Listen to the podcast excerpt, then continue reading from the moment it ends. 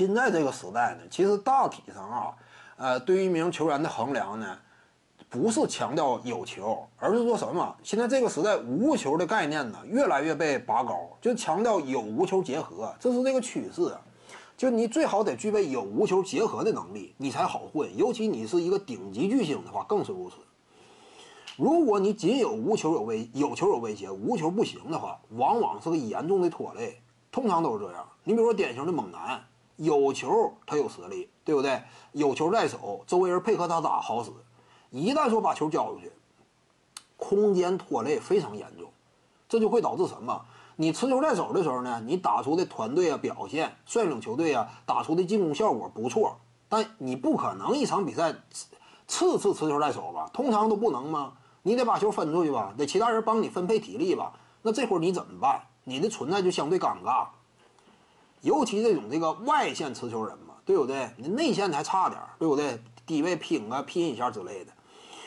因此，为什么呢？你比如说啊，有一个观念嘛，之前我谈。迈克尔·乔丹呢？由于他缺乏足够的远射火力，九四到九七这几年时间之内呢，三分线缩短了。抛开这几年不谈，乔丹的三分准星是二十八点八，百分之二十八点八的三分准星。你如果直接平移的话，这个准星完全不具备威胁，对不对？比猛男都差嘛。人家彻底就可以放你啊！一场比赛你偶尔投个四个六个的，一场比赛嘛。你这玩意儿不是说一场比赛能够说了算的，你长期时间一长呢，你这效率还是不足以形成足够威胁，那会导致什么情况？有球情况之下，啊，你靠你中距离打呀，其一是中仅靠中距离效率也有限，因为现在不是单防时代了，对不对？大量的协防夹击呀，就面对的防守复杂程度比当年有过之无不及。当年面对的防守这样一种肢体接触呢？相对来说，可能说更加激烈，但是防守的复杂程度远远不像现在这么立体。现在的防守是相当立体的，你看过当年比赛，哎，哪怕比赛录像你都清楚。防守相对单调，对不对？相对来说比较简单，不像说现在这么立体嘛。所以呢，在这个时代，你看啊，就是顶尖的中距离选手啊，你单独就靠这个，你没有远射的话，你效率支撑都不太够，尤其外线嘛，效率支撑都不太够啊。更何况，一旦你不持球了，怎么办？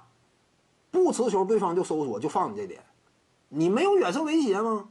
就是这个道理吗？就像猛男一样，中距离不是不能投，但是中远距离是目前这个时代场上啊最低效的一种进攻方式。什么情况之下中远距离哎能够投？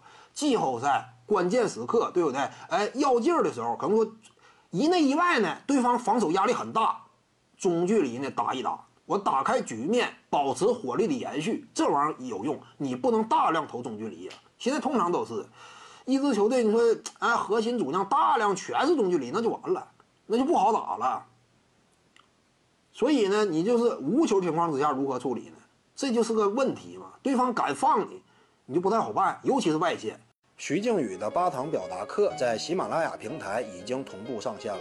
各位观众要是有兴趣的话呢，可以点击进入到我的个人主页当中，在专辑页面下您就可以找到它了。